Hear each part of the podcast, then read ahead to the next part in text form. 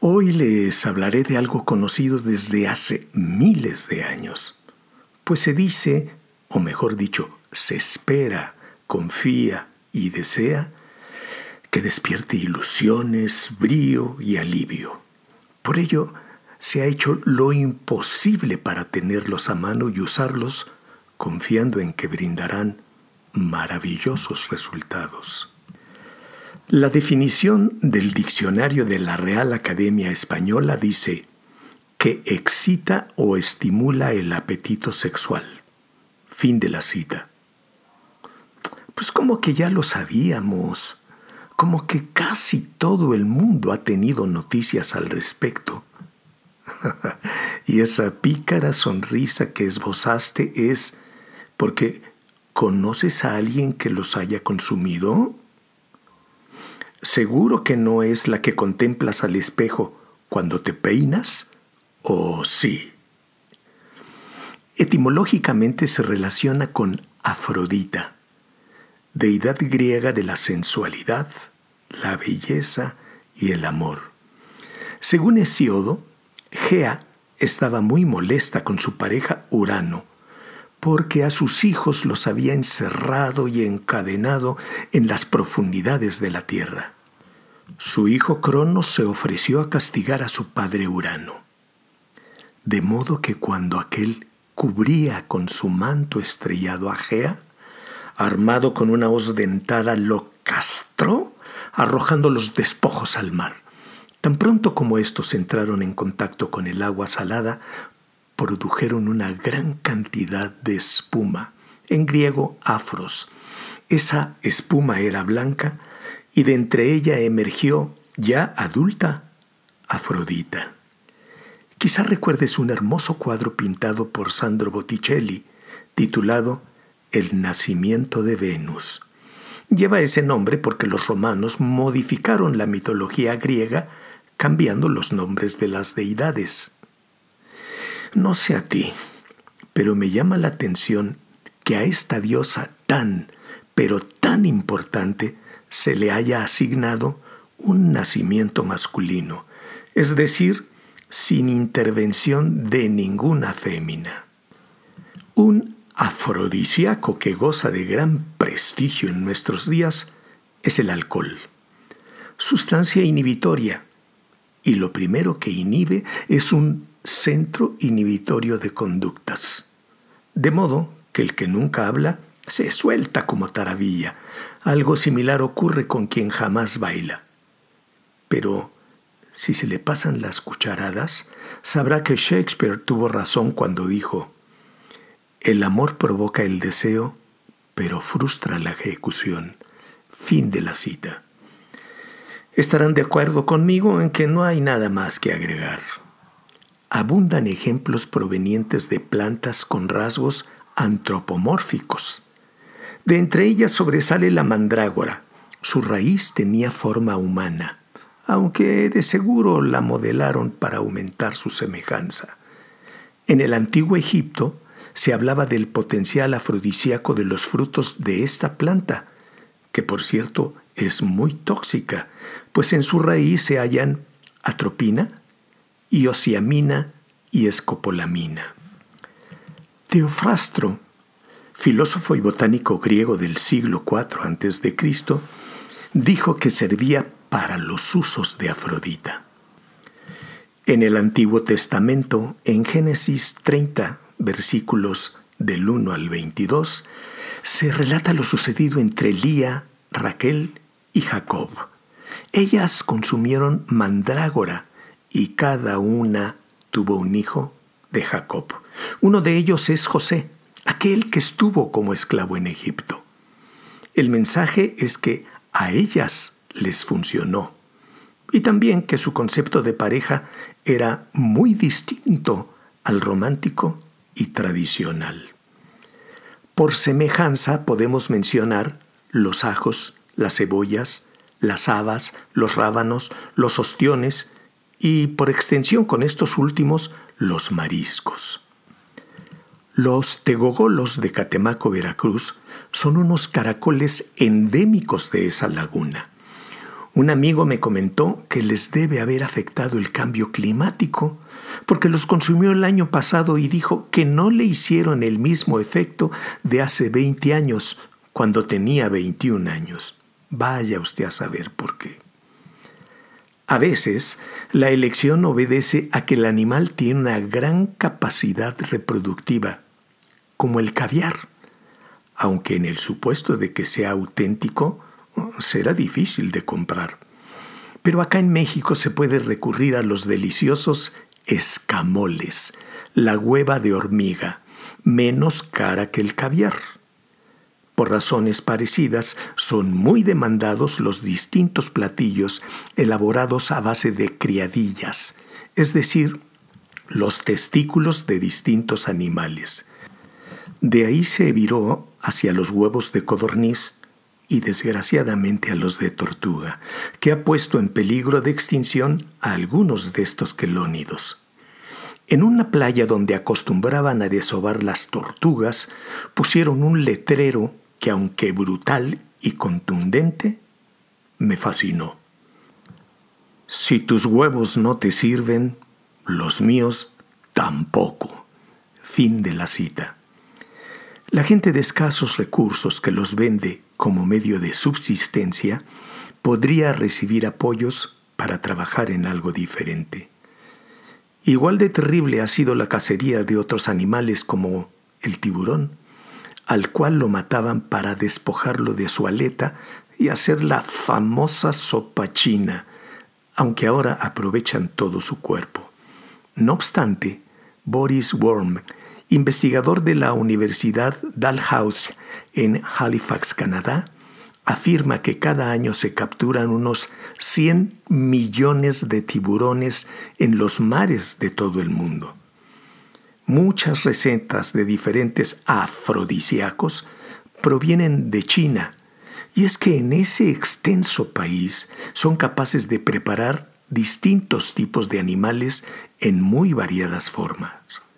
No olvidemos que una queja muy extendida es la de culparles por la aparición del COVID-19.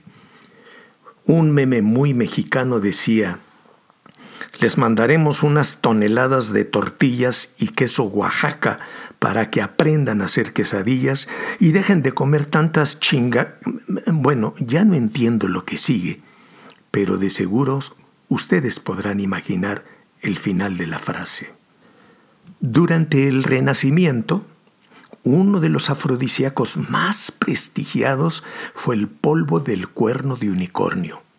Imagino costaba caro, bueno, lo que les vendieran, porque solo se podía atrapar a ese mítico animal mientras dormía en el regazo de una virgen. De seguro se lograron pingües negocios y una que otra intoxicación. Ante la escasez de unicornios, se lanzaron por cuernos de rinocerontes. Pese a estar formados de queratina, los comerciaban como analgésico y estimulante sexual. Desgraciadamente, los ataques a estos animales los han colocado también en peligro de extinción. Otro remedio bastante peligroso es una cantárida conocida como mosca española. Se machacaba el insecto y se lo ponían en la uretra para descubrir que es un irritante productor de inflamación de vejiga y uretra. Resulta muy difícil convencer a la gente de que más que buscar fuera, es preferible revisar aquello con lo que cuenta. Por ejemplo, Andrés Flores Colombino, médico y sexólogo uruguayo, dice que los tres mayores afrodisíacos son fantasías, tiempo y amor. Fin de la cita. Estoy de acuerdo con que las fantasías son de mucha ayuda, aunque algunas personas han reprimido incluso sus pensamientos por considerar que pudieran ser pecaminosos craso error a mi juicio, porque no se daña a nadie al imaginar, y en cambio sí puede enriquecerse el momento. Respecto al tiempo, coincido totalmente con Andrés Flores. vale la pena aprovechar cada instante para extasiarse con la pareja. Sugiero olvidar las prisas. Me parece injusto limitar la duración de un beso o de una mirada. Sí, de una mirada, oíste bien, porque con ellas también se acaricia. El amor, por supuesto que es un elemento muy importante, pero existe gente que ha disfrutado eróticamente aún en su ausencia. Y hay parejas que pese a amarse mucho, no disfrutan sus encuentros sexuales. No resisto relatar el llamado efecto Coolidge, nombrado así en honor del presidente estadounidense Calvin Coolidge. Cuentan que al visitar una granja avícola, por alguna razón el presidente y su esposa se separaron. En una de las jaulas le llamó la atención a la señora Coolidge un gallo desplumado, feo, que apenas si se movía. ¿Por qué tienen a ese pobre animal? Pues porque es nuestro gallo estrella, pese a ser el más viejo. ¿Qué quiere decir? preguntó ella. Pues que monta docenas de gallina cada día. Con la mayor discreción, la primera dama llamó a su ayudante. Dígale al presidente que aquí hay un gallo viejo que pisa gallinas docenas de veces al día.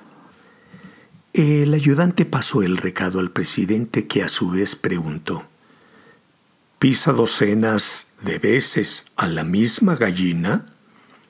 No, señor, a distintas. Pues corra a decírselo a mi esposa. Fin de la anécdota. En veterinaria se ha observado este efecto. Pero si en los humanos sucede algo similar, ¿solo ocurrirá en los hombres? Estoy seguro que las respuestas dan para realizar un análisis. Y adelanto que sobrarán quienes coincidan con Jacqueline Brendler cuando dice, los videos de material explícito e imágenes de cuerpos atractivos no funcionan como afrodisíacos para las mujeres disfuncionales, a diferencia de lo que sucede con los hombres. Fin de la cita. Agradeceré sus comentarios porque eso es lo que enriquecerá este espacio. Llama la atención la gran cantidad de perfumes que aseguran harán que las personas caigan no solo rendidas a tus pies, sino sedientas de lujuria. Pero escucha lo siguiente. Por su aroma, ciertos objetos se transforman también en fetiches. Años atrás, el doctor Tebel había señalado el poder afrodisíaco de los olores, como aquellos de las axilas y las partes genitales. Huelen a almizcle en personas limpias de temperamento ardiente. Son poderosos estímulos del amor sexual. Fin de la cita. Alguna vez escuché que jóvenes griegos llevaban pañuelos en las axilas y que al momento de invitar a bailar a la chica le daban el pañuelo perfumado con su sudor. No se espanten y recuerden que algunas de las sustancias más usadas para fijar los perfumes son ámbar gris de cachalotes y almizcle de ciervo. Hay otros elementos que nos servirán más que los supuestos afrodisíacos que bien sabemos no funcionan. Por ejemplo, no olvide que la fantasía es uno de los mejores afrodisíacos que se conocen y que el sentido del humor suele ser un buen aliado para unas relaciones sexuales de calidad. Fin de la cita. La relación se enriquece si se vive armónicamente, lo cual no significa que no haya discusiones, pues los disgustos son inherentes a las relaciones humanas, pero se resolverán de buena manera si se actúa con lealtad. En cuanto al humor, me parece imprescindible para que las cosas marchen bien. Y en esta época de encierro prolongado, unas gotas de humor son inmejorables. Estoy seguro que mucha gente se mostrará molesta por lo dicho por Henry Kissinger. El poder es un gran afrodisíaco. Fin de la cita. Puede parecer patético porque va contra el romanticismo.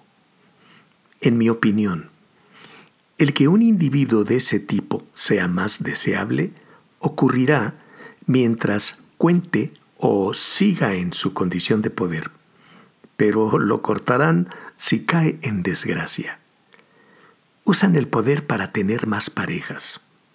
Y sus parejas les usan para acceder a lo que brinda el poder. En resumen, no lo desean a él. Se les antoja lo que se puede obtener con el poder. Pero de poder, lo votarían a él y se quedarían con el poder. Dado que los afrodisíacos solo funcionan para quienes los comercializan, y también porque pueden tener efectos incluso mortales, usted decide en qué gastará su aguinaldo. Y no lo olviden. Ojalá pronto volvamos a coincidir.